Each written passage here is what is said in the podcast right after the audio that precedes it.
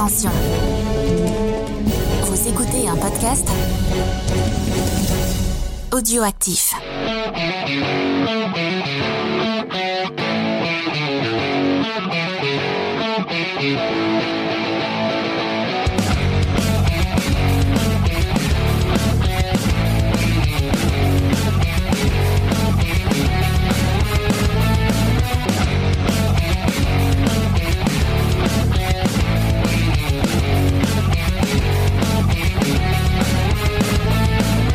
Bonjour et bienvenue dans la Comics Fair, le podcast qui fait le tour du monde des comics pour vous en présenter ce trésor caché. Je suis votre hôte, Spades, et pour m'accompagner, il vient du passé pour nous parler du futur, accueillons Grey Pigeon.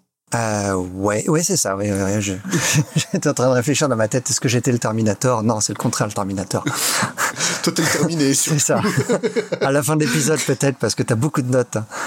Ah oui, comment vas-tu sinon? Bah écoute, ça, fait, ça va très bien, merci. Et toi? Oh, Très très bien, donc euh, aujourd'hui on va parler de quoi exactement? Euh, Alors aujourd'hui, on va parler de euh, America versus the Justice Society of America, qui est une mini-série en quatre épisodes mettant en scène, comme son nom l'indique, la Justice Society of America, et qui a été publiée pour la première fois par DC Comics entre janvier et avril 85.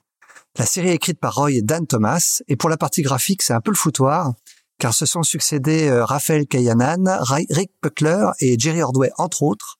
Et Jerry Ordway étant la constante graphique sur la mini-série, puisqu'en plus de quelques pages intérieures sur le premier numéro, il signe les couvertures des quatre épisodes. Ok, et euh, ça parle de quoi exactement? Alors l'histoire, elle se déroule sur Earth 2, juste avant Crisis on Infinite Earth, et dans ce monde, Batman a été assassiné, et on apprend dans son journal intime, car oui, Batman a un journal intime, que la société de justice est coupable de trahison pendant la Seconde Guerre mondiale, et elle a conspiré pour couvrir sa trahison après la fin de la guerre. Ce comics va mettre en scène le procès de la JSA, et via de nombreux flashbacks, on va revenir sur les événements décrits par Batman dans son journal, et bien évidemment, le mystère autour de la JSA se révèle être bien plus complexe qu'on ne l'imagine au départ. Tout à fait, et euh, surtout en fait c'est une jolie métaphore du procès intenté aux comics euh, suite à la Seconde Guerre mondiale, Ah. plus ou moins. Ouais, ça, reste bien écrit, hein, c'est pas trop lourd, mais c'est vrai que clairement, Roy Thomas fait écho à ce qui s'est passé juste après la Seconde Guerre mondiale. ouais. Ah bah, c'est même une constante hein, dans, dans son travail, hein, parce que chez DC, il est aussi euh, responsable du retour de la JSA euh, bah, à l'époque euh, pré-crisis euh, dans, dans les années 80. Ouais, quoi. ouais. Mais je vais parler un peu plus euh, de lui. Quoi. Bah, justement, donc, ouais. donc Roy Wilson Thomas Jr., ça fait compliqué comme nom, donc il est, il a réduit à Roy Thomas, hein, euh, est né le 22 novembre 1940, ce qui va lui faire 81 ans, à Jackson, dans le Missouri. C'est un fan de comics depuis tellement jeune qu'il a auto-publié son premier comics. À quel âge, à ton avis?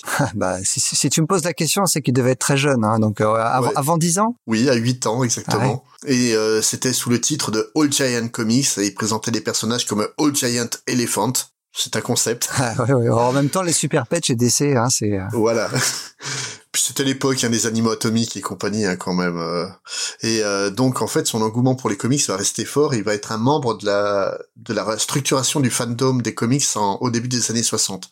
Un peu comme les prémices de la culture comics qui elle euh, s'est créée dans la structuration du fandom des pulp. Euh, tout simplement euh, Jerry Siegel qui était un qui crée des fanzines de, de pulp, euh, Otto Binder, euh, Mort Singer, tout ça qui écrivait des lettres aux auteurs de pulp. C'est comme ça qu'ils ont fait connaissance et qu'ils ont créé en fait tout ce que nous on appelle l'industrie du comics. Sauf, que ce que tu oublies de préciser, c'est qu'il a déjà une vingtaine d'années, et à cette époque-là, c'est assez mal vu pour un jeune homme de s'intéresser encore aux comics, qui est un médium euh, vraiment euh, qui s'adresse aux enfants. hein. C'est assez rare, hein, les, les fans de comics de âge-là. Mais, mais justement, lui, en fait, ce qui va, en fait, lui, euh, pas uniquement lui, hein, tous ceux qui ont été dans ce fandom à ce moment-là, en fait, par de, de la logique, euh, bah, les comics, c'est pas que le truc de gamin qu'ils ont lu quand ils avaient 8 ans, mais c'est vraiment un art à part entière, et c'est notamment, en fait, lui, il va participer à la création d'un des plus célèbres et respectés fanzines euh, sur les comics, Alter Ego, Ah oui, oui, oui, oui, qui existe toujours, hein, qui est publié par, par Tomorrow's. Euh, Oui, puis qui est en fait aujourd'hui, c'est un véritable magazine et c'est un excellent magazine et c'est euh, lui qui est euh, éditeur en chef de Alter Ego actuellement. Ouais, toujours, ouais. Et euh, donc, il- en fait, Alter Ego, il, a- il, a, il a travaillé dessus, il a aidé le créateur de l'époque à créer le magazine alors qu'il finissait ses études en enseignement à la Missouri State University et qu'il entamait une carrière de prof.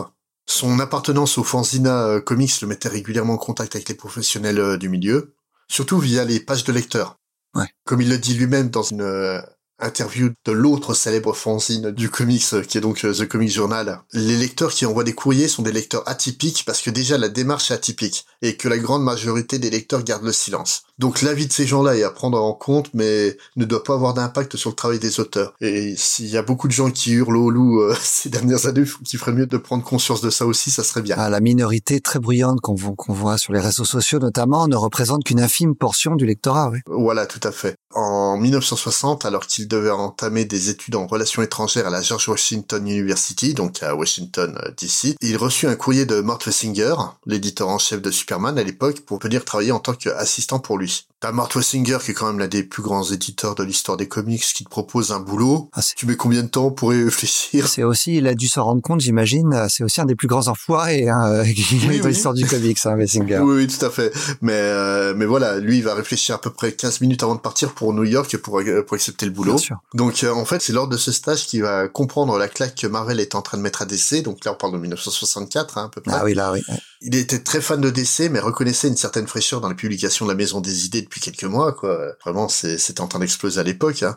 Et c'est en fait cette position qui lui a valu l'offre de Wessinger, qui lorsque en fait euh, Thomas et, Wessinger euh, vont euh, rencontrer Irwin Donenfeld, donc le big boss de DC à l'époque, dans les couloirs de, de DC, bah, Wessinger, il va présenter Thomas en tant que venant du fanzina, avec une petite pointe de mépris dans la voix quand même, et étant fan des comics de Stan Lee, pas de Marvel, de Stan Lee. Parce qu'en fait, Wessinger, il castait du monde capable d'apporter le même vent de fraîcheur chez DC et essayer de rattraper le retard qu'ils étaient en train de prendre en termes de vente. Parce qu'en fait, selon la direction de DC, si les comics Marvel marchaient, c'est surtout parce qu'ils étaient mal dessinés et que d'ici, c'était l'endroit où tous les vrais artistes rêvaient d'être, et qui s'ils n'étaient pas là, c'est parce qu'ils n'étaient pas encore prêts à venir. Mais d'ici souffrait d'un vrai complexe de supériorité à l'époque. Ouais. Et euh, ça leur a ça leur a coûté très très cher. Hein. Ah, ah, oui, mais du coup en fait pour essayer de rattraper les, les ventes de Marvel, tu vois, ils auraient pu essayer de copier la recette de Marvel euh, au niveau des scénarios et compagnie, euh, ce qui a un peu fait donc Arnold Drake dont on parlait dans le dernier numéro. Mais non, en fait, ce qu'ils ont été demandés, c'est qu'ils ont été voir leurs artistes, donc des mecs comme Ross Andrew ou Mike Esposito, qui étaient quand même des, des mégastars et d'excellents dessinateurs, ils leur ont demandé de mal dessiner un peu comme une mauvaise copie de H.J. Peter. Mm. C'est du gâchis, quoi. Mm. Le travail de Thomas chez DC va commencer la dernière semaine de juin 1964. Et suite à des abus constants de Wessinger, tiens c'est étrange, je crois que tu en as parlé il y a 10 secondes. Ah, euh, selon euh, Roy Thomas, en fait, euh, Wessinger était, je ne dirais pas sadique, mais extrêmement dur avec son personnel. Ouais, donc il... Tyrannique est le mot qui revient souvent quand on entend parler de lui, ouais. En fait, au bout d'un moment, il va rentrer dans sa chambre d'hôtel parce qu'il n'avait toujours pas eu le temps de trouver un, un appartement, Roy Thomas. Il va s'asseoir sur son lit puis il va fondre en larmes moins, moins de deux semaines après avoir euh, commencé son boulot euh, chez DC, quoi. Et il envisage même en fait de tout arrêter, de retourner à la euh, George Washington University pour reprendre ses études, mais il va décider que non, il veut travailler dans le comics et il va tout faire pour travailler dans le comics. Donc il prend, il prend une feuille, un crayon, puis il va écrire une lettre à Stanley en lui disant bah, qu'il admire son boulot, puis à l'occasion, s'il y a moyen de se boire un verre, ça serait cool. Mais c'est tout hein, ce qu'il a mis dans la lettre. Et Stanley, en fait, quand il va recevoir la lettre le lendemain, il va se souvenir en fait du petit gamin de Alter Ego qui a parlé d'eux il y a pas si longtemps. Ah et il va l'appeler dès la lecture de la lettre. Il lui dit bah écoute, viens, on va boire un verre puis si tu veux, t'auras peut-être un job. Il va lui demander en fait d'écrire quatre pages pour euh, Fantastic Four annual pour Kirby. Quand même pour commencer, il y a pire. Hein. Ouais, c'est clair. Donc en fait, lorsqu'il va retourner au boulot chez DC, alors qu'il était euh, en fait, il va se retrouver à faire une vérification euh, d'un épisode de Supergirl. Il va recevoir un coup de fil qui va l'inviter à déjeuner avec Stanley. Puis Stanley va lui dire ouais, c'est bon, t'as le job. Donc il va retourner chez DC après manger pour donner son préavis à Wessinger. Wessinger le regarde, lui dit prends tes affaires, casse-toi. Donc, moins d'une heure après être euh, sorti du bureau de Stanley, bah, il est revenu pour reprendre ses fonctions immédiatement. On a déjà évoqué plusieurs fois son travail chez Marvel, notamment sur les titres magazines euh, que Marvel va faire en noir et blanc dans les dans les années 70, euh, le fait qu'il a amené Conan le Barbare dans, dans le monde des comics. Mais en tant qu'auteur, il a travaillé sur des centaines de titres et il a co-créé des personnages absolument mythiques. On va citer Wolverine, Johnny Blaze, plus connu sous le nom de Ghost Rider, Luke Cage, Iron Fist, euh, The, Vision. En fait, la, la nouvelle version de The Vision, l'android que l'on connaît aujourd'hui, c'est lui qui l'a hmm. qui l'a co-créé. Adam Warlock, qui est un personnage que t'aimes beaucoup, qui a été popularisé après par Starlin, évidemment. Bah, ouais, voilà. En tant qu'éditeur, en fait, il va être le premier successeur de Stanley en, en 1972, quand celui-ci va décider de gérer en fait plus le côté adaptation des personnages que vraiment les comics. Il va gérer la double casquette éditeur en chef et auteur jusqu'à ce que Marvel en fasse deux boulots distincts. Et après quelques années de freelance, il va quitter temporairement la maison des idées pour retourner chez DC en 1981. Et en fait, c'est à cette époque-là qu'il va épouser euh, donc Danette Max Cotto, qui est, euh, donc la le deuxième auteur de, de ce titre. Donc elle, elle, elle est née le 30 janvier 1952 et donc euh, va devenir officiellement Dan Thomas. Elle va en fait transformer son prénom légalement pour devenir Dan et elle va être en fait la partenaire en écriture de son mari dès ses débuts chez chez DC. Ensemble, ils vont écrire des titres, bah en fait, qui font partie de mes préférés de la période années 80, pré-crisis quoi. Par exemple, en fait, c'est Dan Thomas qui a eu l'idée pour Arak, Son of Thunder.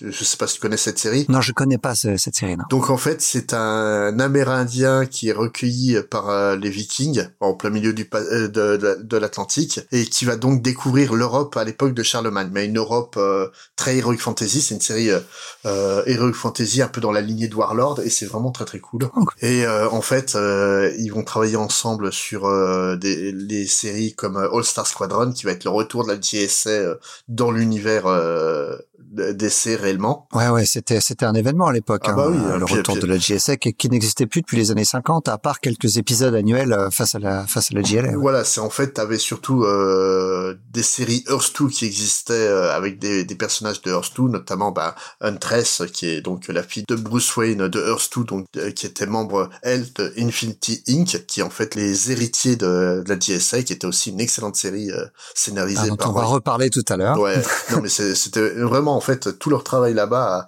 à, à, à, Roy et Dan euh, Thomas. Et, et je trouve en fait malheureux qu'on découvre le, quasiment euh, l'existence de Dan Thomas euh, qu'aujourd'hui parce qu'elle a vraiment contribué à ces séries-là que j'aime beaucoup. Et elle est restée dans un quasi anonymat tout du long de sa carrière bon qui a pas duré longtemps hein. elle a arrêté en 94 dans l'ombre de son mari hein. ouais ouais. Oui bah oui. Et puis euh, en fait le truc c'est qu'à l'époque les femmes scénaristes c'était pas encore euh, trop ça quoi c'est euh, Louis Simonson, elle allait à peine commencer sa carrière à l'époque. Oh, il y avait Marie Séverin, Séverin, je sais pas comment on prononce son nom, euh, Séverine ou Séverin. Ouais, euh... ouais, mais bon, ça restait quand même une, une anomalie, quoi. Ouais, bien sûr. Ouais. Wendy Pini, euh, pareil, quoi, qui restait elle aussi une anomalie parce que dans le dans l'un des, mais euh, vraiment, en fait, le le truc, il, il va l'amener en fait à sortir peu à peu de l'anonymat en essayant de la pousser de, toujours de plus en avant, au point d'en faire la première femme à scénariser du Wonder Woman en 1983. Ah oui. Et quand même triste en fait que, que le personnage féminin le plus important de l'histoire des comics mette 42 ans à être écrit par une femme quoi. C'est un peu paradoxal. Ils vont tous les deux prendre euh, peu à peu euh, leur distance avec le monde des comics comme je disais euh, donc Dan Thomas elle va arrêter euh, en 94 et euh, Roy lui va alterner DC, Marvel 1D, DC, Marvel 1D pour euh, au final vraiment prendre de plus en plus ses distances. Comme je disais tout à l'heure, il a pris la tête de la nouvelle version de Alter Ego puis il en a fait vraiment une revue de référence et occasionnellement, bah, il revient de temps en temps pour les comics. Son projet actuel, c'est d'écrire en fait une biographie de son ami et mentor Stan Lee. Ah oui. Ah, ça, je serais curieux de lire ça. Bah, surtout euh, qu'en fait, il déteste la biographie qui est sortie et qui, euh, bah, qui en fait ouvertement est là pour euh, se torcher le cul avec Stan Lee, hein, malheureusement. Mm -hmm. Et en fait, ce qu'il faut savoir, c'est que donc euh, Roy Thomas est resté ami euh, avec Stan Lee jusqu'à la fin.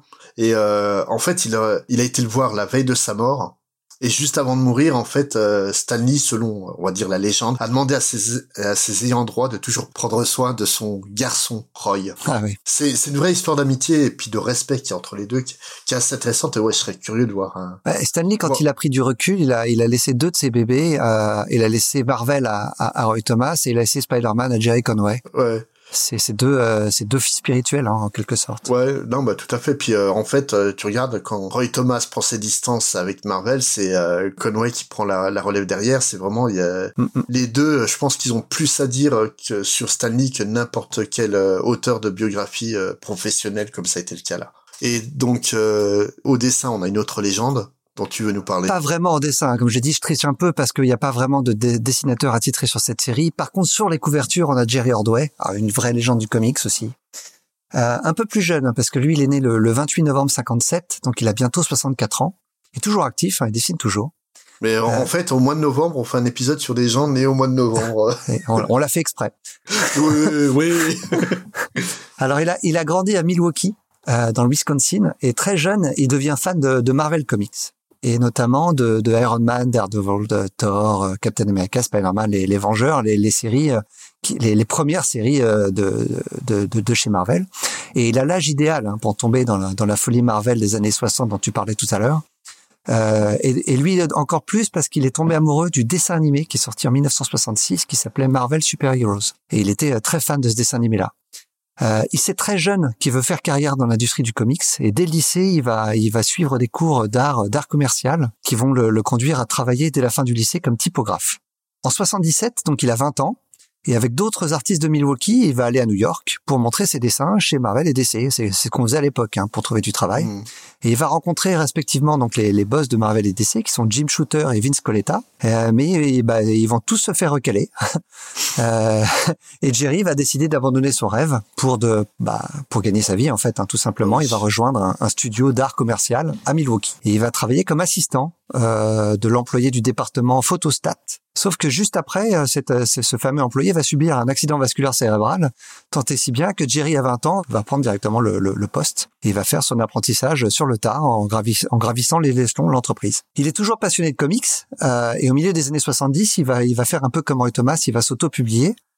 Il va publier une histoire originale de Messenger dans un fanzine qui s'intitulait Jim Corrigan Super Hero Comics. Et il va publier aussi deux numéros de son fanzine original OK Comics qui met en vedette sa propre création qui s'appelle Proton avec un autre artiste local. Je sais pas si tu connais le nom, on va en reparler tout à, tout à l'heure. Il s'appelle Mike McLan. Ça me dit quelque chose. Ils vont recollaborer plus tard. Oui. Tu es sur une série dont tu as parlé tout à l'heure. Mmh. Ordwell n'en a pas fini avec les super-héros, mais l'inverse est vrai également, parce que le vrai euh, le jeune artiste va se retrouver à travailler sur des livres à colorier pour Western Publishing. Euh, et dans ces livres, figure-toi qu'il y avait des personnages de comics sous licence Marvel et DC, et quand Ordway, en tant que DC Comics, recherche de nouveaux talents à la Chicago Comic Con en 1981, en 1980, pardon, il utilise des, des échantillons de ses pages de, de, livres à colorier pour prouver ses capacités. Il va montrer ça à Joe Orlando. Sauf que Joe Orlando, il connaît Jerry Ordway parce que les livres de coloriage qui étaient publiés par Western DC devait les approuver en fait. Et DC avait repéré le talent de Jerry Ordway et voulait euh, déjà lui mettre la main du, dessus. Et donc au final,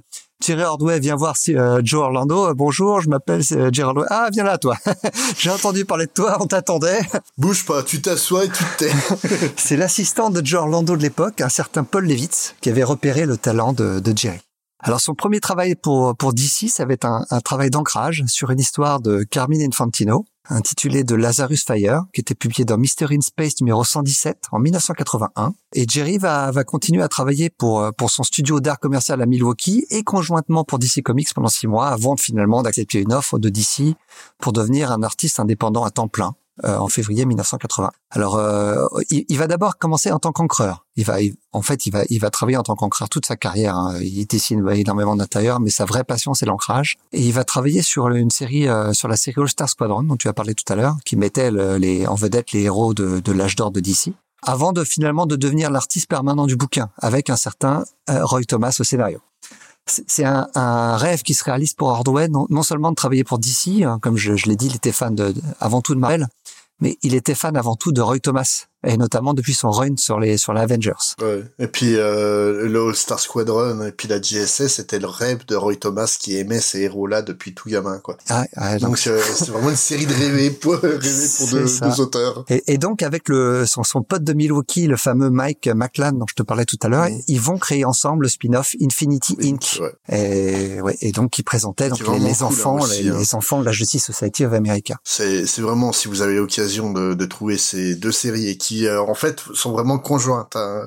C'est, il euh, y a des répercussions d'un titre à l'autre. Hein. N'hésitez pas parce que c'est vraiment deux super séries très bien dessinées euh, et super un bien. Un peu difficile à trouver par contre hein, pour le moment. Hein. On ah espère que ça sera doute, réédité un jour, mais même, même d'ici en VO, on les trouve pas ces titres-là.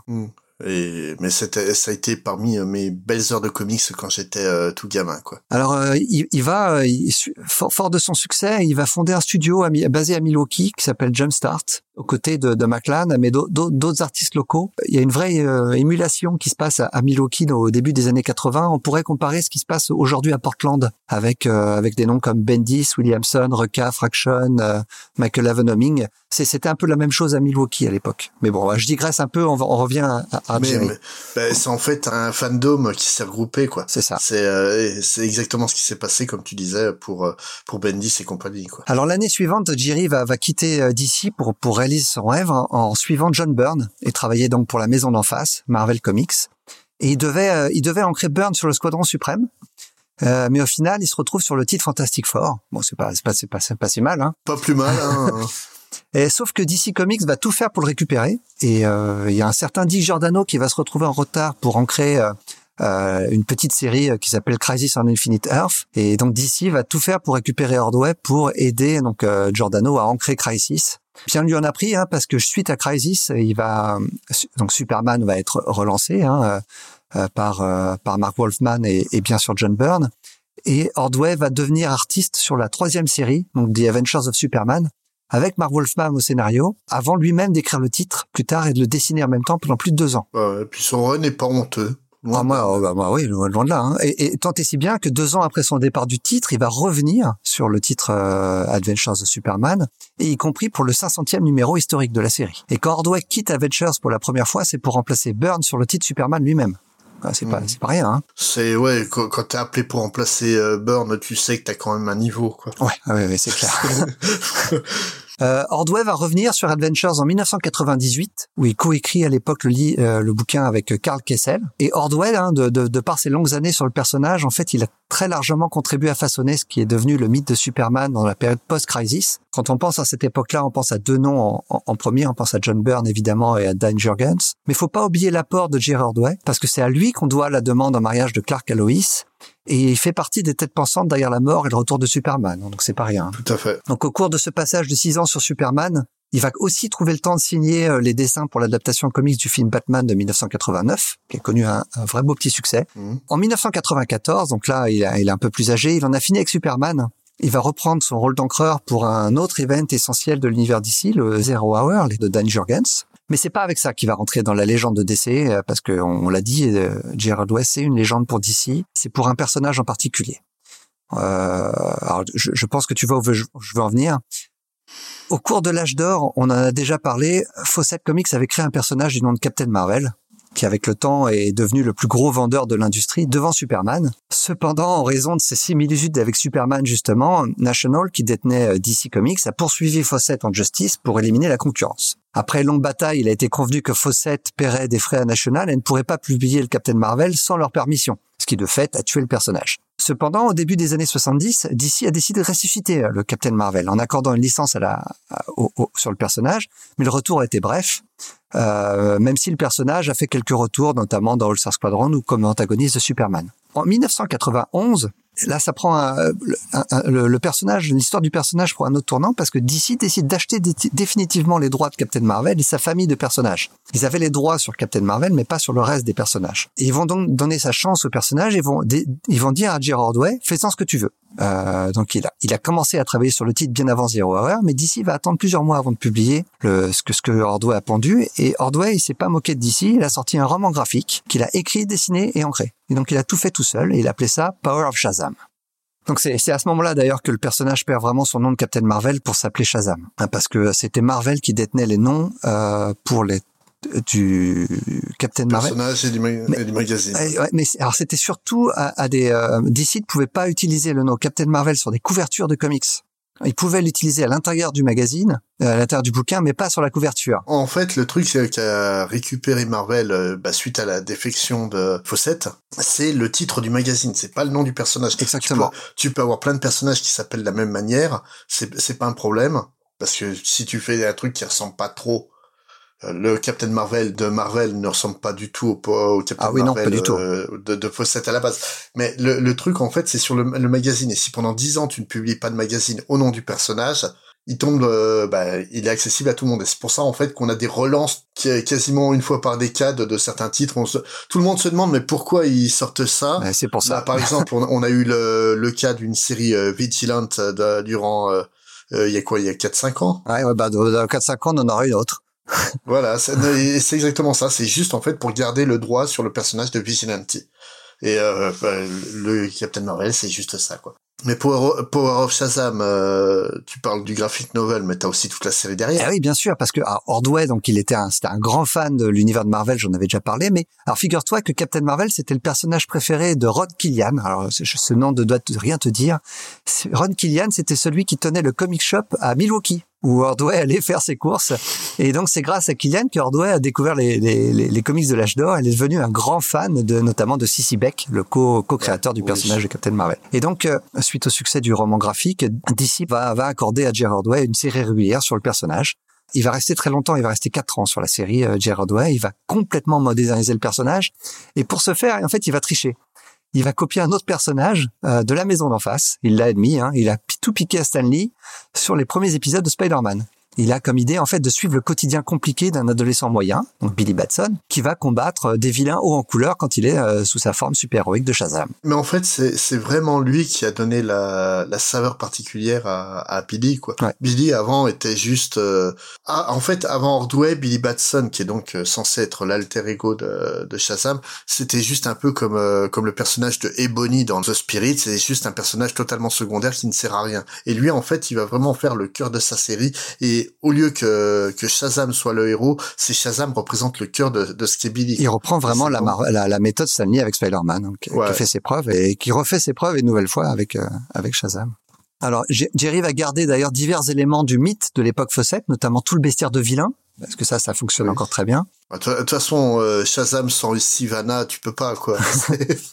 et euh, quand, quand Jerry Hardway va arrêter la série euh, faute de faute de vente suffisante après quatre ans, le, le, personnage va pas tomber dans l'oubli, hein, notamment grâce à grâce à Geoff Jones qui va qui va ressusciter le personnage et dans sa série à succès la, la GSA, qui met notamment en vedette Black Adam hein, en tant qu'anti-héros euh, qui est un personnage vraiment vraiment extraordinaire sur, oui, et, Et euh, faut pas oublier aussi Kingdom Come qui appuie bien sur le, le, personnage aussi où euh, Shazam a un rôle central euh, et euh, ouais c'est et puis euh, 52 encore dix ans plus tard qui va encore euh, beaucoup se baser sur Black ah, Adam. Toujours Geoff Jones. Geoff Jones c'est un vrai amoureux de, un vrai amoureux du personnage aussi. Mais, mais en fait euh, c'est ça qui est marrant parce que pour nous euh, Shazam enfin Captain Marvel c'est vraiment un personnage typiquement secondaire mais aux États-Unis, il y a un, véritable un véritable amour pour ce personnage. C'est véritablement, il a marqué toute une génération déjà, elle a marqué, il a marqué toute la génération de, de l'âge d'or. Je pense notamment euh, dans les bonus de, la série télé euh, Watchmen. T'as euh, Lou Gossett Jr. qui est quand même euh,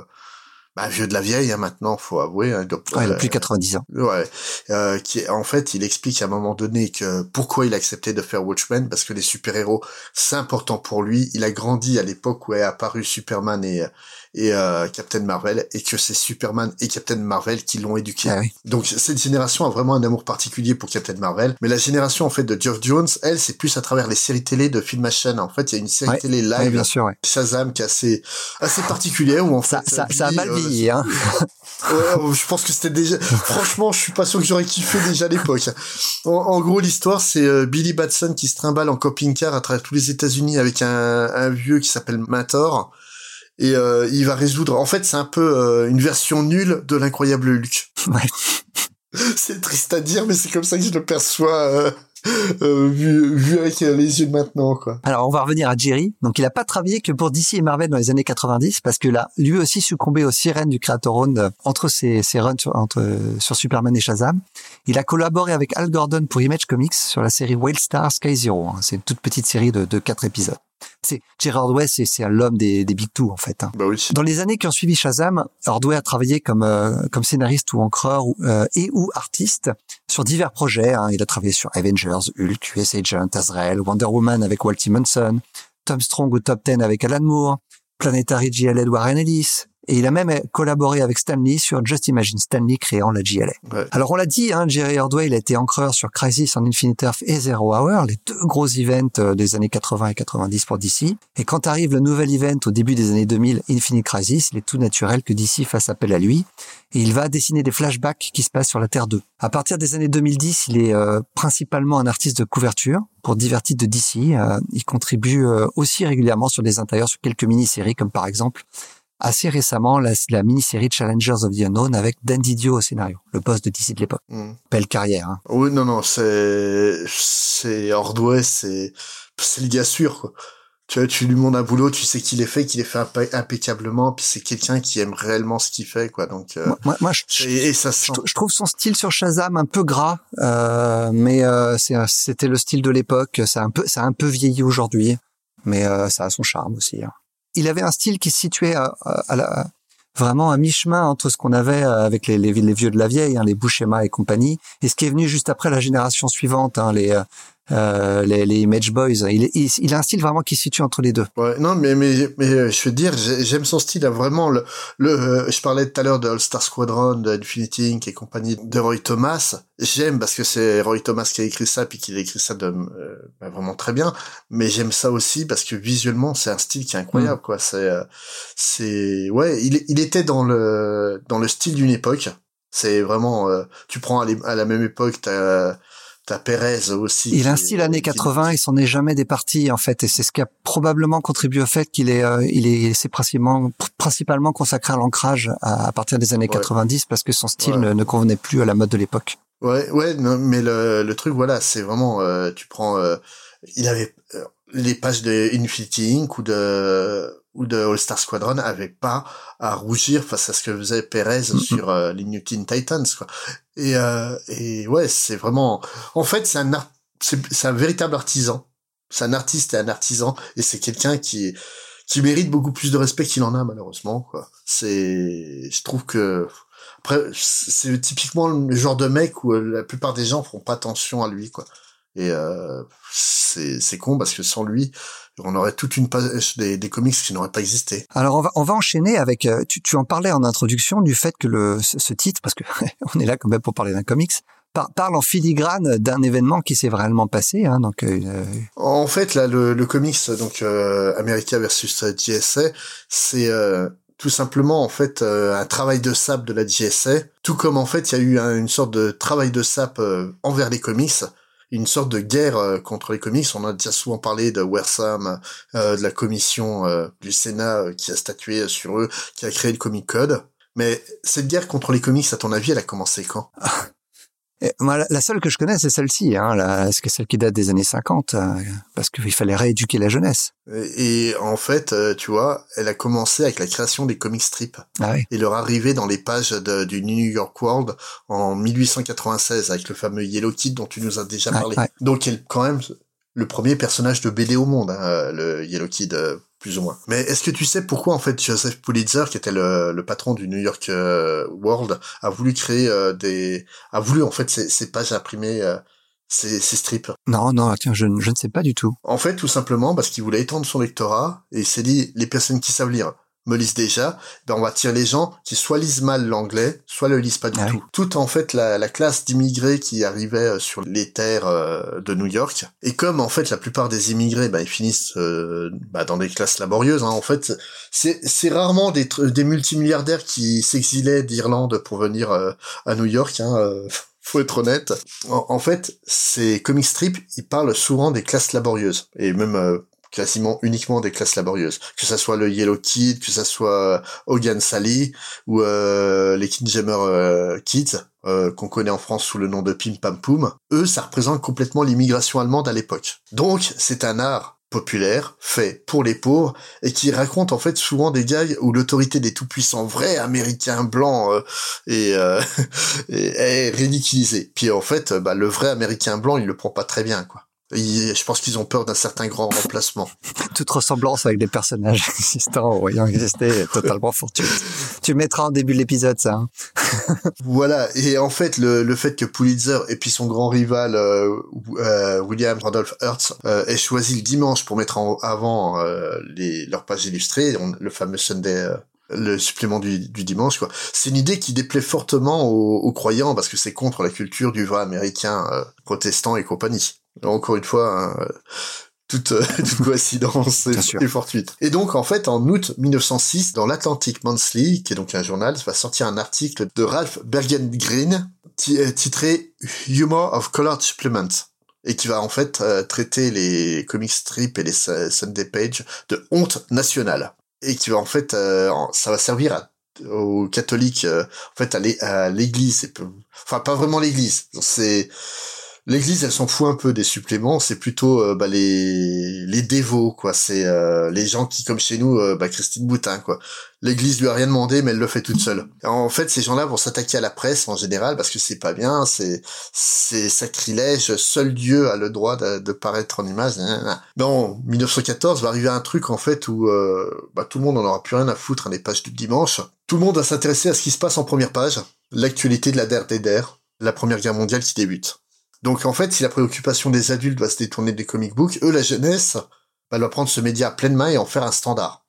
Ce qui fait qu'en fait, en 1918, quand la guerre va se finir, bah, plus personne peut attaquer parce que ça s'est imposé par la force. Et cette même jeunesse, en fait, elle va voir le comic strip euh, sortir de l'humour euh, comme euh, les Pim Pam Poum pour aller vers l'aventure et la SF avec des œuvres comme Tarzan, Buck Rogers, Flash Gordon, The Phantom, Terry et les Pirates, tous les classiques qu'on a déjà cités 100 fois. Ces mêmes jeunes, en fait, vont s'appeler Will Eisner, Jerry Siegel, Josh Huster, Jack Kirby et tant d'autres et euh, qui, si le comic strip est devenu euh, respectable, eux qui rêvent d'en faire, bah en fait ils vont pas avoir les moyens parce que justement c'est devenu respectable. Donc c'est pas n'importe qui qui peut faire du comics. Comme on a expliqué, Bernard Gars, ça a été un long trajet euh, pour sa carrière. Euh, Alex Raymond était déjà une sommité et compagnie quoi. Et donc en fait ils vont se rabattre sur le parent pauvre du genre, ce nouveau média qui émerge depuis quelques temps et qui va en faire une des industries les plus florissantes de son temps, le comic book. Le comic book, c'est mauvaise presse parce que un, c'est imprimé sur du papier de merde, c'est globalement très mal écrit et le niveau des dessinateurs ça oscille d'un titre à, l'autre. Ça peut aller du absolument catastrophique, euh, ouais, bof, pas mal. Et franchement, hein, on va être honnête, c'est la vérité pour la plupart de ce qui a été publié au, début. Hein. La plupart des éditeurs de comics, ce sont des éditeurs de pulp, donc qui recyclent tout leur process pour faire des livres à très bas coût. Et en fait, l'explosion des ventes suite à Action Comics numéro 1, ça va provoquer un besoin immense de nouveaux artistes, à tel point, en fait, euh, bah tiens, justement, euh, lors du dernier épisode, on, a parlé de l'anomalie que représente Matt Baker dans le monde des comics. Et on m'a relevé, en fait, euh, qu'on en a parlé comme si le monde des comics était fermé aux, aux personnes de couleur.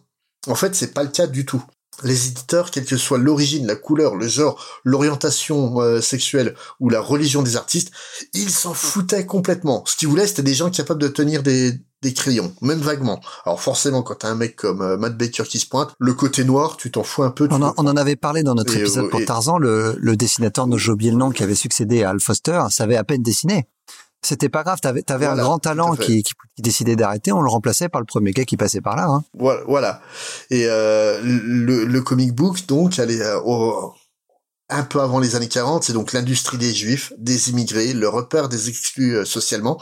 Et ça, ça plaît pas trop à une certaine élite intellectuelle. Déjà, les catholiques, ils ont jamais lâché l'affaire. Hein. Euh, ouais, c'est c'est comme Christine chez nous. Hein. C'est c'est pire pitbull, hein, ces trucs-là. Le truc, c'est qu'ils ont continué à, à mener, euh, à faire des articles contre les comic strips et contre les comic books, du coup.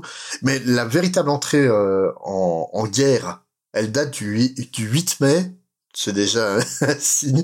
1940. Ah oui. Ouais. Ce jour-là, en fait, un critique littéraire du nom de Sterling North va publier son article euh, sur les sorties jeunesse du moment et sur la manière dont il vit ça avec ses propres fils, où il dit qu'il pose ça sur le sol et qu'ils regardent tous ensemble les couvertures.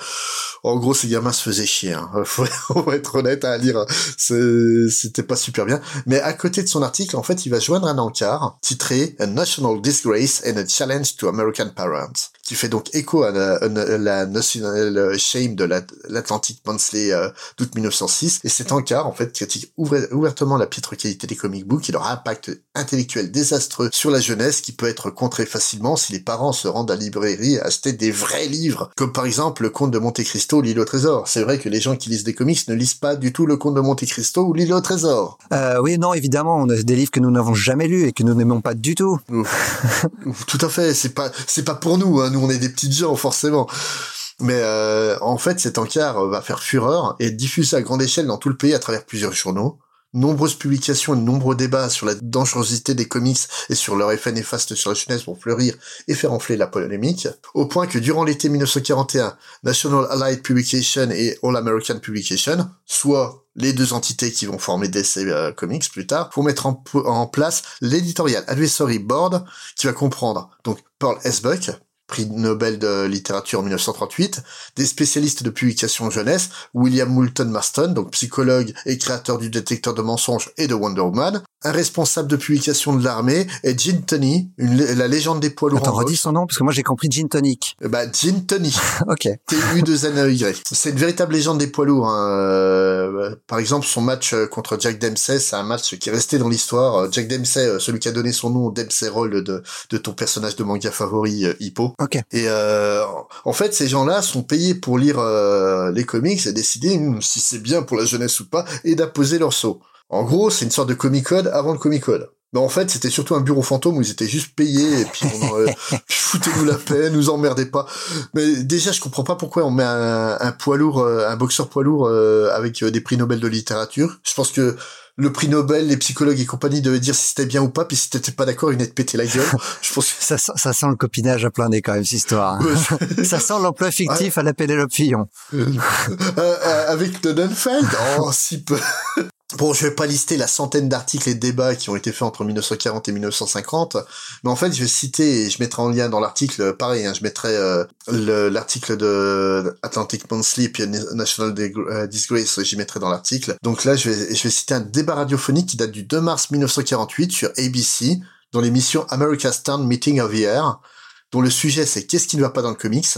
Et qui oppose le critique du Saturday Review of Literature John Mason Brown à la légende du comics Al Cap. C'est super intéressant en fait à, écouter. Euh, suite à, cette émission, les éditeurs vont se regrouper sous le joug de l'Association of Comics Magazine Publishers et vont créer un premier comic code qui va être voué à l'échec parce que chacun va faire ce qu'il veut. Ce, qui est, ce qui est un peu con sur principe le 19 du même mois euh, de mars 1948 va voir le lancement d'un symposium sur la psychopathologie des comics et faire rencontrer deux détracteurs des comics, donc le célèbre Dr. Wassam, dont on a beaucoup parlé, et le Dr. Gershon Legman. Est-ce que tu as déjà entendu parler de non, lui? jamais. Donc le Dr. Gershon Legman, c'est un érotomane condamné, condamné pour euh, pornographie, qui, est, qui a été euh, jugé comme euh, en fait déficient mental plusieurs années après. le le type en fait était un, opposé farouche euh, à, la censure, mais uniquement quand ça concernait ces trucs. Et, euh, et euh, donc en fait, il est, lui, il voit en Superman un personnage nazi, Thierry Siegel, Joe Shuster, nazi et homosexuel parce que dans un numéro ils volent en direction du soleil. Me demande pas, je, je sais pas. et en, fait, euh, pour lui, tout le sous-texte des comics c'est entièrement sexuel et dépravé. Je rappelle qu'il a été condamné pour pornographie et érotomanie et ça pousse la jeunesse à la débauche. Et euh, en, fait, pour lui, les jeunes deviennent ultra violents en lisant des comics parce qu'on le nourrit de centaines de milliers d'images de violence depuis sa plus tendre enfance. Donc s'il commence à 8 ans à, lire 100, euh, euh, comics dans l'année avec avec des images violentes, il en aura vu plein quand il sera adulte et il deviendra quelqu'un de violent et méchant. En fait, son pamphlet anti-comics va avoir suffisamment de retentissements mondiaux pour être aussi publié en France dans la dans la revue Les Temps modernes, la revue intellectuelle de, de Jean-Paul Sartre. Bon, revu que si maintenant on prend euh, avec le recul, on se dit intellectuel, voilà. Euh, je remercie d'ailleurs euh, SN Paro, euh, notre copain, qui, qui m'a permis d'avoir une copie de, de cet article en français. Je la mettrai aussi dans l'article, hein, du coup. Mais en fait, ce concept de la délinquance juvénile qui explose à cause des, des comics, ça va vraiment devenir le cœur de la lutte anti-comics. D'autant plus que la majorité des associations anticomiques, jusque-là, elles usaient d'une loi datant de 1884 de l'État de New York et ayant fait des émules dans tout le pays, qui interdisait la vente des livres et revues évoquant des, des vrais crimes. Or, le lendemain de ce fameux symposium, soit le 20 mars 1948, il y a un libraire de New York du nom de Winters à qui on avait interdit de vendre des, plusieurs centaines de revues en 1940 sous prétexte que c'était des revues true crime. Bon, c'est des revues true crime un peu comme Nouveau Détective en France. C'est tellement vrai que même la Bible, j'y crois plus. Hein. Euh. et euh, donc, en fait, ce, fameux 20 mars 1948, le mec, il gagne son procès contre la ville de New York à la Cour suprême, qui va du coup totalement invalider la loi de 1884 dans, dans tout le pays.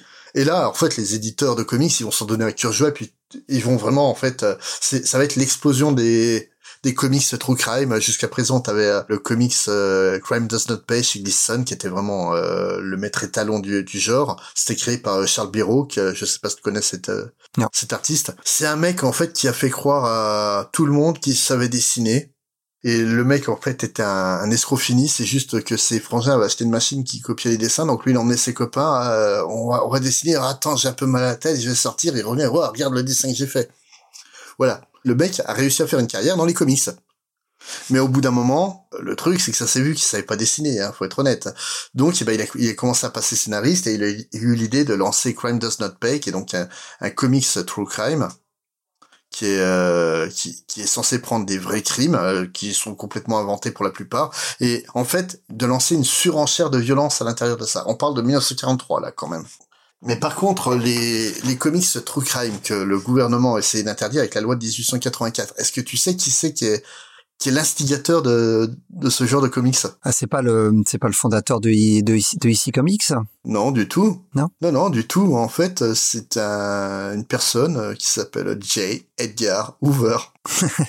donc, le créateur du, euh, du FBI qui, euh, aimant bien euh, Dick Tracy et agent X9, parce qu'il donnait une bonne image des officiels, va être à l'initiative du lancement d'un comic strip du nom de War on Crime, True Stories of Jimmy and Activities from the Files of the Federal Bureau of Investigation. Putain de nom, t'as fini le nom, t'as plus de cases pour, pour dessiner. Hein. Et en fait, cette série de comic strip va être transformée en comic book dans les, dans les fameux Famous Funnies, les premiers fascicules qui ont été faits. Ouais.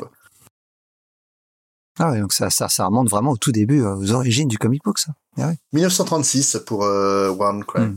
Pour en revenir à l'assertion de Legman sur la violence dans les comics et son influence sur les jeunes, le problème en fait c'est que courant août 1948 à New Albany dans l'Indiana, trois jeunes de 7, 8 et 9 ans vont admettre avoir torturé et tué un de leurs camarades de classe après avoir vu ça dans un comics.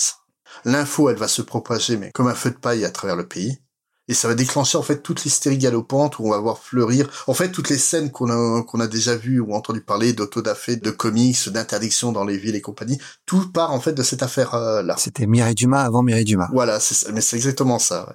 Bah, et là, en fait, euh, on a parlé de Legman, euh, qui était donc un escroc, mais on va parler de l'autre escroc, hein, donc Warsam. Bah là, en fait, le mec, on le juge beaucoup euh, comme étant un salopard à cause de ce qui s'est passé. Le, c'est pas vraiment un salopard. Le mec a même eu une influence plus que que salutaire sur les États-Unis. Notamment, euh, il a été euh, l'un des spécialistes euh, lors des procès Brown versus Education Board, donc qui a en fait obligé les écoles du Sud à accepter des élèves noirs. Et euh, vraiment, c'est c'est pas un salaud, c'est juste un mec qui aime être dans le dans la lumière. Et là, en fait, il voit l'occasion de briller. Et il va se servir en fait des élucubrations de Legman, parce que c'est des, des équilibrations. Hein. Il y a aucune preuve en, fait comme quoi les comics euh, peuvent pousser à commettre des crimes et compagnie quoi. Et il va les pousser à un autre niveau, lui, à, force de conférences et de pamphlets, dans le célèbre euh, Selection of the Innocent le point.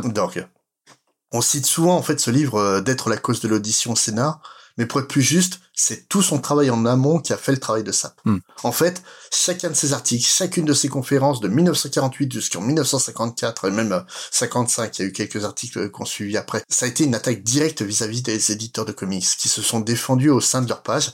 Problème, c'est quand tu te défends dans tes pages, tu te défends uniquement auprès de personnes qui sont déjà acquis à ta cause. Ah, bien sûr. Mais par contre, on, par, par, exemple, on peut citer le cas de Marvel qui a publié la lettre d'un lecteur de 14 ans qui dit euh, je, je, cite donc, il apparaît que la question à 64 dollars, euh, donc euh, pour expliquer, c'est une référence au jeu radio Take It or où le gros lot c'était 64 dollars en pièces d'argent. Donc euh, il, il apparaît que la question à 64 dollars du Dr Wartam à ces jeunes en psychoanalyse, c'est lis-tu les comics, mon petit bonhomme? Bien sûr, le jeune délinquant était au moins normal sur ce point et va répondre oui ce qui est très juste en fait. Ouais. Et ça pose en fait même le doigt sur le problème de la méthode de travail de Leg et Legman. Si tu vas voir un psychopathe et tu lui dis est-ce que tu respires? Oui, ah bah l'oxygène ça pousse au meurtre. Voilà, c'est d'une bêtise sans nom et le problème c'est que ça a marché. C'est une certaine légitimité euh, autour de Warsam. Comme tu l'as dit, il y a eu un travail de SAP qui a été euh, effectué euh, pendant des pendant des années et des années. finalement, c'est une petite musique qui s'est intégrée au, ouais. au, au, discours ambiant et qui a fini par par porter. Voilà, tout à fait.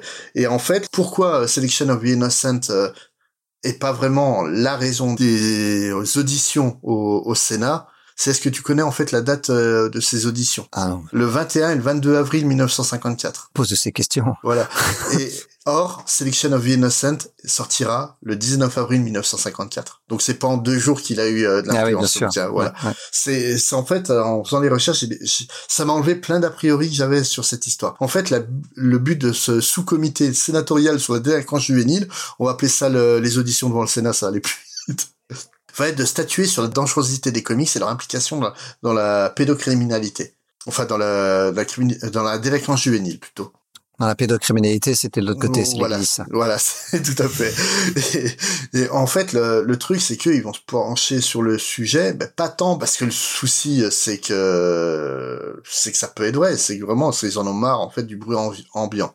Problème principal, c'est que Warsam va être le principal témoin à charge et que le type Ça fait des années qu'il fait des conférences, il sait parler en public. il a su donner à Selection of the Innocent un côté euh, scientifique alors que c'était une véritable fumisterie. Et la plupart des éditeurs, bah, ils savent pas ce qu'ils font là, ils ne comprennent pas. Et puis en fait, ils sont pas bien, pas à l'aise. Tu sais, quand t'es quand t'es jugé devant le Sénat, je pense que tu te fais petit, quoi. Le seul d'entre eux qui va sortir du lot, puis c'est pas forcément pour des bonnes raisons, ça va être donc euh, Bill Gates. Donc le ah mais c'est lui qui a le plus à perdre. Oui, donc euh, patron de IC Comics, euh, fils de, de, Max Gaines, donc le créateur de, des comics. Et le problème de, de Bill, bah, c'est qu'il est Bill. Il arrive pour témoigner alors qu'il est épuisé par le manque de sommeil parce que en fait il a passé toute sa nuit à, à essayer de travailler son discours. En fait, c'était un drogué accro aux analgésiques, donc il a complètement shooté, ce qui est pas. En fait, son allocution, c'est un désastre. Euh, c'est audible et visible sur YouTube, c'est un véritable désastre, en fait. Et le problème, en fait, c'est que Bill, c'est aussi un, un amateur de provoque. Il aime la provoque, ça s'est vu dans les pages de ses comics. Et ses réponses, en fait, pleines de son goût pour la provoque, ça va jouer en sa défaveur et ça va être repris en argument contre l'entièreté du milieu, quoi c'est lui, il est venu pour défendre le comics et en fait il a fait que empirer la chose. Après il essaie de défendre son petit marché parce que euh, lui et puis euh, euh ici Comics et Gleason c'était quand même les éditeurs en fait qui tapaient le plus dans le racoleur. Hein. On va, ah oui, dans, dans, le gore même. Hein. Ouais, euh, notamment une des, des couvertures qui va être reprise, c'est euh, c'est une couverture d'un d'un ici Comics où, une, où un tueur tient une, une machette à la main et une tête de femme décapitée dans l'autre quoi, et puis de manière ultra ultra visible. En fait là où ça aussi changé ma perception euh, de cette histoire euh, d'avoir fait ces recherches, c'est que pour nous en fait la conséquence euh, de ces auditions ça a été le comic code et une certaine phase de censure qui s'est créée. Alors c'est pas vraiment de la censure, c'est de l'auto-censure. Ouais, c'est de l'auto-censure parce que le comic code autorité a été créé et en fait trois mois après donc le, le Sénat a refait une audition et a dit bon bah voilà le comic code authority ça permet de régler le problème on n'en parle plus. Hop. Mais le le truc, sans, sans le pro comme ça, mais surtout, en fait, ce que j'ai, j'ai réellement pris conscience de ça, la conséquence, c'est que ça reste un désastre humain. Mais vraiment, hein. Durant la Seconde Guerre mondiale, ils se vendaient entre 80 et 100 millions d'exemplaires de comics par semaine. Hmm. Le chiffre est fou, hein, quand même.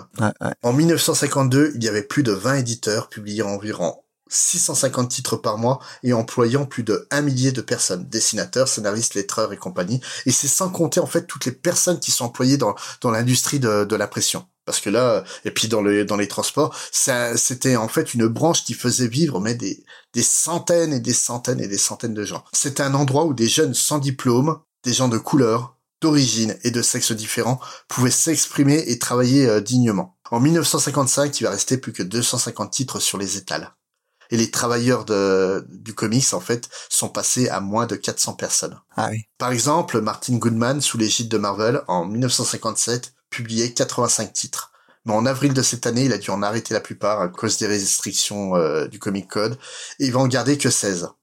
Et il va confier donc à son neveu, Stanley, le soin de licencier le personnel. Stanley dira, c'est la chose la plus dure que j'ai faite de ma vie. Je devais leur dire et j'étais ami avec ces gens j'ai dîné chez eux, je connaissais leurs femmes, leurs enfants, et je devais leur dire ça.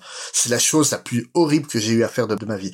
En fait, il raconte qu'il les a convoqués un par un, donc euh, les dessinateurs comme Sinnott, Gene Nolan, John Romita, puis tous les autres. Il leur a annoncé la nouvelle qui, qui les a tous choqués et qu'entre chaque personne, il était obligé de se rendre à la salle de bain pour éviter de s'effondrer en larmes. C'est la même chose en fait chez tous les, les éditeurs et de l'aveu de, de certains dessinateurs. Ça a été mais extrêmement dur de rebondir. Tu prends Carmine Infantino, qui est quand même pas le le plus petit nom de l'époque hein, quand même, et il dira tout le monde était puni, c'était comme avoir la peste. Il n'y avait plus de boulot, il n'y avait nulle part où aller parce que les comics étaient devenus un gros mot. Vous ne pouviez pas dire que vous étiez un artiste de comics et vous n'avez rien à montrer dans votre euh, portfolio. Si vous disiez que vous dessiniez du comics, c'était comme dire que vous étiez un pédophile. C'était un cauchemar spécialement pour les nombreuses personnes qui sont venues dans le comics au début parce que, vous savez, c'était l'endroit où on était accepté. On rigole souvent quand on parle de, de, de Jack Kirby et du fait qu'il a, il a longtemps accepté son sort euh, du fait de pas être totalement crédité de, de toute sa, toute sa créativité hein, vis-à-vis -vis de Stanley. Faut pas oublier que, que Jack Kirby a connu cette époque-là et Jack Kirby, pour lui, il avait un travail et il était content d'avoir son travail. et il gardait en tête les, les périodes où euh, ça a été très difficile pour tous les artistes de comics. Voilà. Et il la garde en tête toute sa vie, ça. Mais, mais le, le truc, en fait, c'est que, ouais, là, tu parles de Jack Kirby. Jack Kirby était à la base une minorité, hein, parce qu'il fait, Mm. fait partie quand même euh, bah, de la minorité juive euh, de Brooklyn. Euh, et euh, en fait, le comics, ça s'est vraiment fondé sur les minorités. Et t'as certaines minorités qui malheureusement sont plus visibles, comme Matt Baker, dont on a parlé euh, Ouais. la, la dernière fois. Mais est-ce que tu connais en fait Janice Valo Euh, de nom. Parce qu'elle est, elle est, elle est dans le, elle est dans le comics de euh, sur le. Mais elle a un autre nom dans ce comics-là. Mais bon, bref, vas-y. Euh, en, fait, Janice Valo, c'était euh, une des meilleures dessinatrices euh, du Golden Age.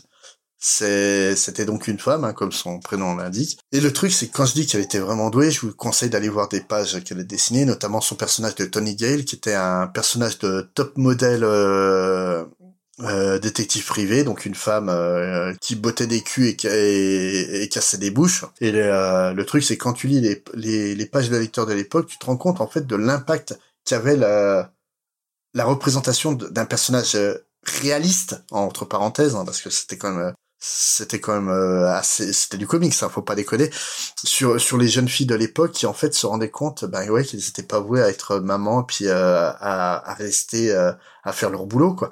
Le truc en fait c'est que Janice Valo c'est elle a commencé c'est vraiment une pionnière du comics réellement. Elle a commencé sa carrière en 1939 Mhm. à l'âge de 16 ans. Et euh, on parlait de la, du gâchis qui était la mort de Matt Baker euh, autant sur son talent l'impact sur le médium et l'importance en termes de représentation. Et je trouve en fait que c'est la même chose pour Janice Valo qui en 1954 était une jeune femme de 31 ans qui faisait un métier qu'elle adorait pour rentrer à la maison puis qui puis en fait qui est jamais revenue au boulot quoi. En, fait, elle le dit, elle avait une pression dingue de, la part euh, des, officiels qui fait qu'elle a tout planté. En fait, elle est morte en 2013 à l'âge de 90 ans et ça a été en fait les bah, toute cette génération qui joue aux historiens des comics euh, ces 20 dernières années qu'on a redécouvert son existence, qu'on a retrouvé sa trace et en fait, ses propres enfants ignoraient qu'elle avait été une des pionnières des comics et qu'elle les avait tous côtoyés, quoi. Et, euh, je trouve ça fou, en fait. Je- en fait, j'a- j'arrête pas de me poser la question de, de me dire que si Matt Baker et puis elle avaient réussi à faire ca- carrière, quel impact ça aurait eu sur le médium, quoi. De dire que des gens qui venaient d'horizons si divers pouvaient collaborer, bah, alors que ça a été le cas pendant dix ans. Puis qu'on a tout foutu en l'air à cause bah, d'un abruti qui a sorti un bouquin de merde, quoi. Mais bon, on va parler de trucs un peu plus joyeux, j'espère. Ah, c'est un toi. peu plus joyeux, ouais, ouais, ouais. On va pas, on va- finir en, en- j'allais dire en beauté, non, pas vraiment, mais parce que c'est- c'est un sujet qui est un petit peu sensible pour le fan de comics, qui est vraiment en lien avec le comics qu'on a choisi, euh, parce que c'est un, c'est quelque chose qui revient sur le passé euh, des, des personnages, c'est la rétrocontinuité. Mm. Alors, un peu de définition pour commencer. Ah, c'est comme quand on transforme euh, Superman en, en bisexuel, c'est ça? Alors, commence pas avec ça. hein. alors, alors, alors, on, entre gens sérieux là. hein. alors, le- un, un petit peu de définition donc pour commencer. Qu'est-ce que c'est que la rétrocontinuité ou alors euh, continuité rétroactive ou retcon On va utiliser un peu, un peu tous Le, ces La termes. retcon, hein, ça, c'est Voilà. très bien. C'est euh, c'est utilisé dans les comics pour définir une réécriture d'une origine actuelle ou l'introduction de nouvelles informations comme si cela avait toujours été ainsi. Dans sa forme la plus simple, il peut s'agir d'un élément d'information qui modifie l'histoire d'un personnage, parfois apportant une modification bénéfique, mais parfois également une contradiction d'un aspect fondamental, soit sur le personnage lui-même, carrément sur un point d'intrigue. On va donner des exemples et on va voir qu'il y a plusieurs types de rétrocontinuité. Alors, pourquoi est-ce qu'il y a de la rétrocontinuité déjà? Euh, Il y, a, plusieurs raisons. La raison principale, selon moi, c'est la nature même de fabrication du comics.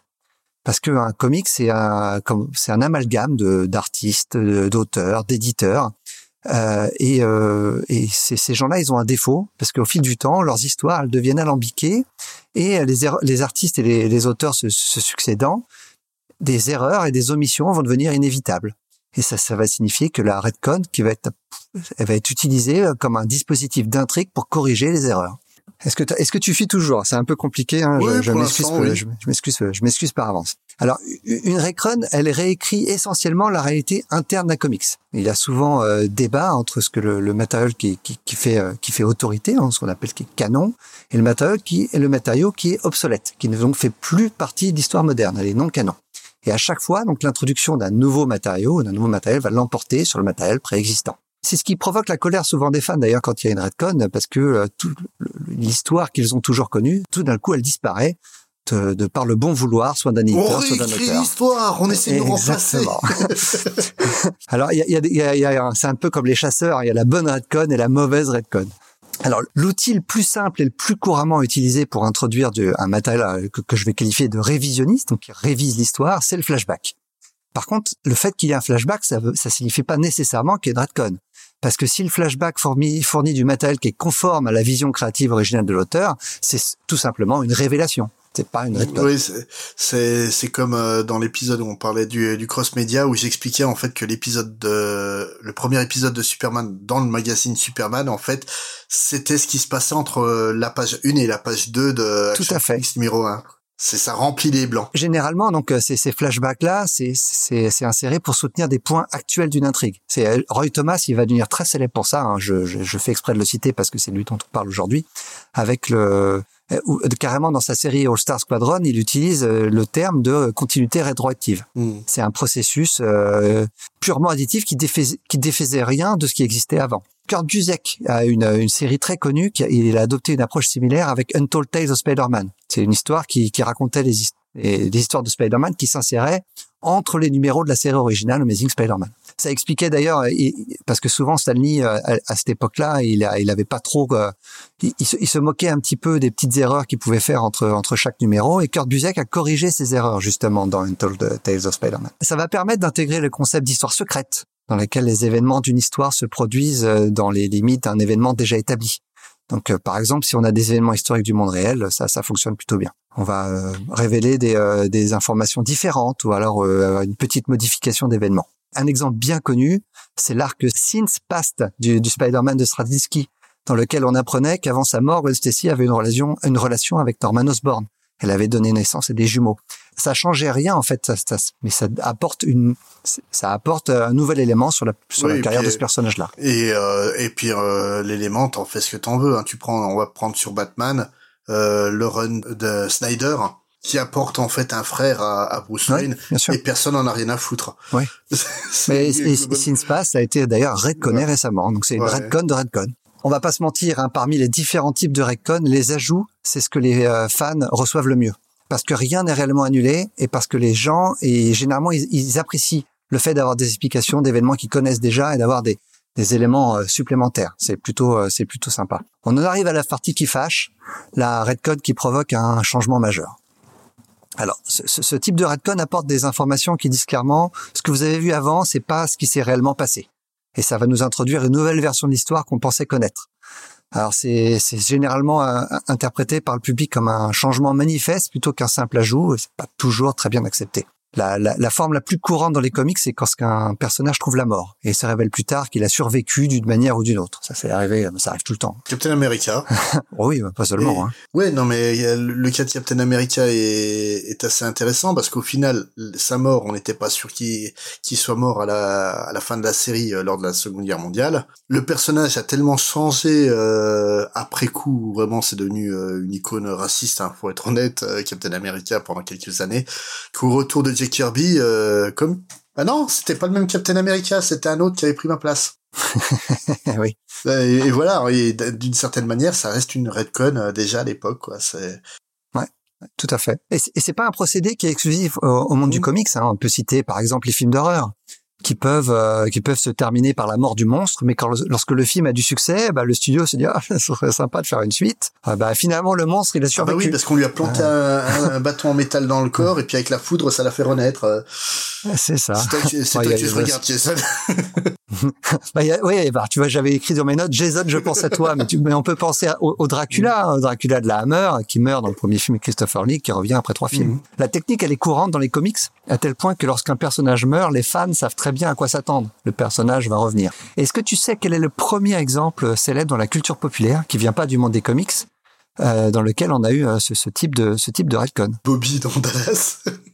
eh ben non, bien avant euh, Sherlock Holmes, qui a été tué par euh, par son ennemi ah, oui. Moriarty et qui euh, qui revient sous la pression du public. Mm. Et au final, donc Bobby Ewing, Sherlock Holmes, même combat. C'est le public qui a raison. Hein. mais mais le cas de, de Bobby Ewing est intéressant parce que non seulement il, euh, il y a une redcon, mais en plus ça crée un multivers. Ah ouais, c'est vrai. Parce qu'en fait, il, il, est revivant dans, dans Dallas parce qu'en fait c'est juste le rêve du, euh, d'une des connasses de la série et euh, en fait il est toujours mort dans Côte Ouest. Ah. Intéressant. Ouais, non, non, c'est, c'est le cas est marrant, ouais, en fait. Alors, un autre aspect de Redcon, un poil plus subtil, euh, il est courant que les personnages de fiction conservent le même âge ou vieillissent en décalage avec le temps réel. Et cela peut être considéré comme une redcon implicite de leur date de naissance et notamment lorsque des événements, des événements historiques sont impliqués dans leur biographie. On peut avoir des retours en arrière manifestes hein, qui peuvent être utilisés pour, pour s'adapter à ça. Hein. Un personnage qui a servi dans l'armée pendant la Seconde Guerre mondiale peut euh, voir ses états de service modifiés pour le placer tour à tour dans la guerre de Corée, la guerre du Vietnam, la guerre du Golfe, etc. C'est sans fin. On peut penser à des personnages comme le Sergeant Rock, Nick Fury ou le Punisher. C'est une forme de redcon. Ouais, mais, mais là, tu vois, en fait, ce qui me dérange euh, dans dans ce cas-là, c'est qu'autant, tiens, on va prendre le cas de Sergeant Rock, qui, qui, qui, est quand même connu pour être un des, des grands guerriers de la, de la Seconde Guerre mondiale. On en a déjà parlé, les, les combattants de la Seconde Guerre mondiale sont sortis auréolés de, de gloire euh, du, du, du conflit. Euh, le truc, c'est de recaler ça euh, sur le Vietnam où on sait euh, que ça a été très très sale. De, ou, ou, même la Corée. Hein. Ouais. C'est c'est c'est voilà, c'est c'est je trouve ça extrêmement problématique parce que tu tu sors pas en fait de la même manière. Hein. Ceux qui sont sont revenus du Vietnam, ils sont rarement revenus bien dans leurs bottes, hein, on va dire. Nick Fury, c'est un bon exemple. Hein. Ouais. Parfois, les, les modifications apportées, elles sont si drastiques qu'elles rendent les histoires intérieures intenables. Alors DC Comics, c'est le, le champion du monde dans, dans ce cas-là. Hein, ils l'ont fait tout le temps. Ça permet aux auteurs de revenir sur des histoires plus anciennes et dire cela n'est jamais arrivé. Et donc le, le premier exemple, le plus frappant, c'est en 85 et 86, donc Crisis on Infinite Earth, qui est l'exemple le, l'exemple de Redcon le plus le plus connu hein, mais le, et le plus drastique. Et là, on peut presque plus parler de Redcon, c'est presque c'est un reboot de l'univers. C'est un reboot, ouais, c'est réellement un reboot. Parce qu'elle a effacé euh, des grandes parcelles d'histoire vieilles de plus de 40 ans.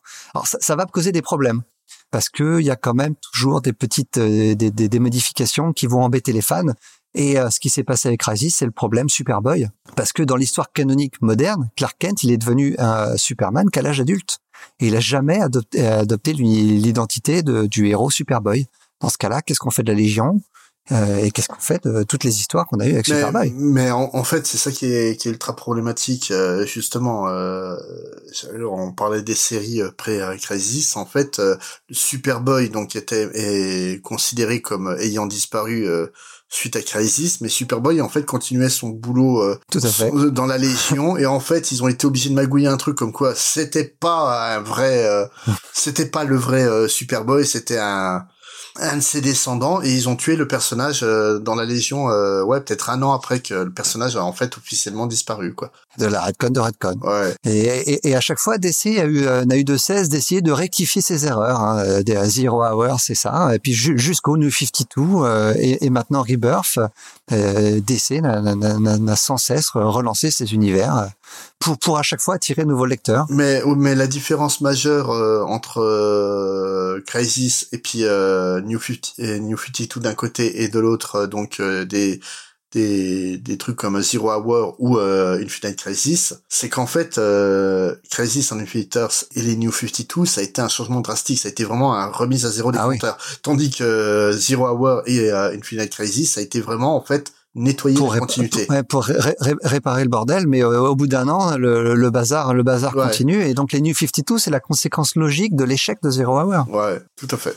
Alors Marvel n'est pas en reste, hein, à utiliser ce genre de stratagème également, et pas toujours pour le meilleur. L'exemple le plus frappant étant sans doute euh, One More Day, dans lequel euh, Peter Parker vend son mariage, son mariage au diable en échange de la vie de Tante May, de sorte que les 20 dernières années de bonheur conjugal avec Mary Jane Watson n'ont jamais existé. Et les fans de Spider-Man se plaignent toujours de One More Day aujourd'hui. Ouais, mais euh, mais d'un côté avec Superman, on avait perdu ça aussi hein, entre le avec les New 52 quoi.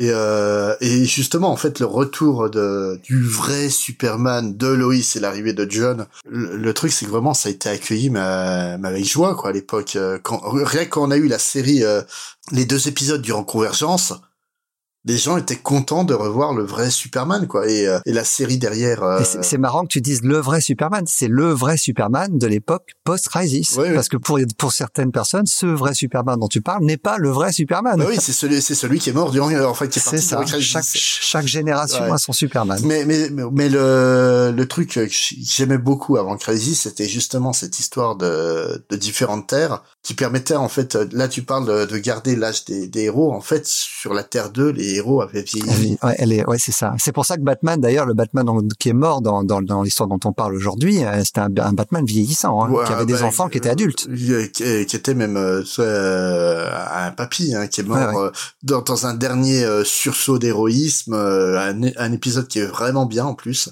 Mm, mm. Ah ouais. et et le, le truc, c'est ça qui était vraiment cool avec la avec Earth 2 et c'est ça en fait que je retrouvais donc avec les séries euh, All Star Squadron et euh, Infinity Inc. Où là c'est en fait là que j'ai j'ai réellement senti la notion d'héritage chez euh, DC avec les Teen Titans ouais. où, on te dit souvent que que la base de, de DC c'est c'est l'héritage, mais c'est à partir de ce moment-là que ça s'est créé. C'est les années 80 réellement. Tout à fait. C'est à partir du moment où t'as tout. Même si les même si les New Titans ont commencé avant Crisis. Ouais, ouais, mais en fait le, ouais, non, mais je, parle justement de, des, mm-hmm. de la période pré-Crisis parce que All Star Squadron, ça doit être 82, un truc comme ça. Ouais, 81, je crois, oui. Euh, Infinity Inc, ça doit être un an plus tard. Et euh, justement, Infinity Inc, qui te présente en fait les héritiers de la de la JSA euh,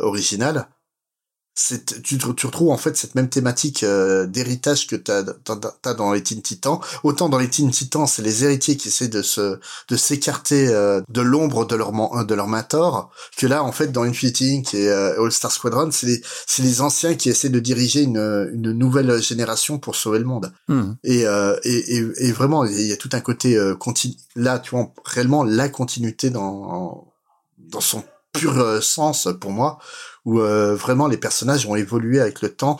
L'un des autres aspects de la rétrocontinuité, c'est que ouais, ça va permettre de bah, de corriger des trucs euh, qui étaient un peu, euh, on va dire, litigieux. Je parlais tout à l'heure de l'exemple de Captain America raciste durant le durant la période post Seconde Guerre mondiale. Ouais, avec le retour de, de Steve Rogers d'entre les glaces. Ah oui, mais c'était pas moi. C'était pas, hmm. c'était, c'était quelqu'un qui avait pris l'identité de Captain America en hommage à moi, mais c'était un salopard.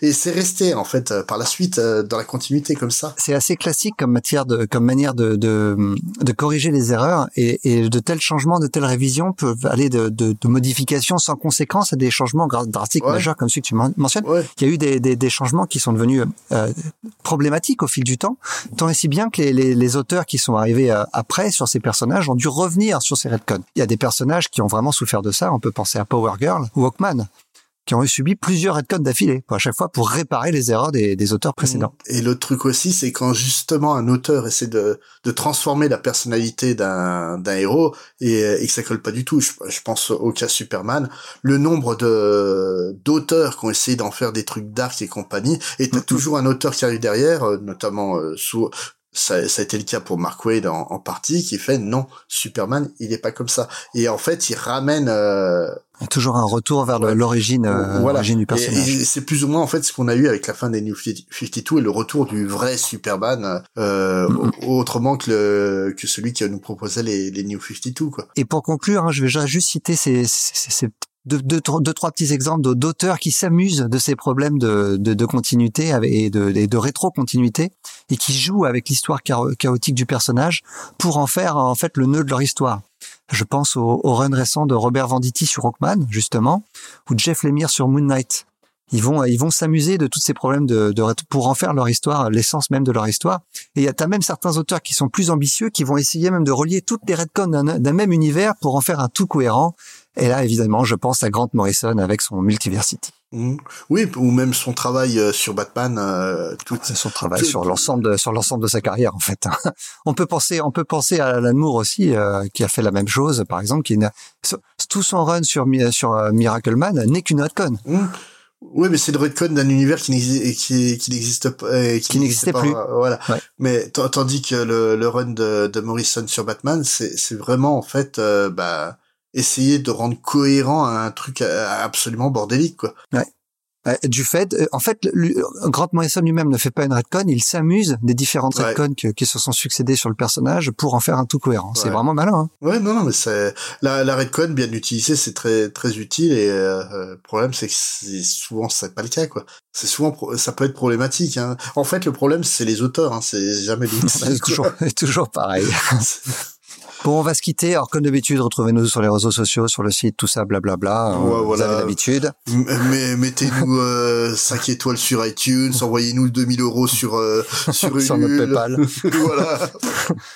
Euh, ben, et on se retrouve euh, rapidement. Mais on va se quitter en musique avec une chanson euh, d'actualité. Enfin, d'actualité, non, euh, certainement pas d'actualité, mais en tout cas en lien avec ce dont tu nous as parlé ce soir. Voilà, euh, en fait, en faisant mes recherches euh, sur euh, la cause des sessions euh, au Sénat pour le, le procès Wartam, en fait, euh, bah, ça parlait beaucoup de délinquants juvéniles, et même dans la chanson, en fait, ça a tapé. hein.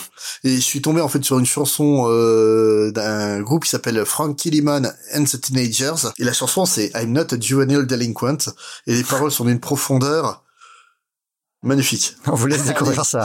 Ciao. Salut. I'm not a juvenile delinquent. No, no.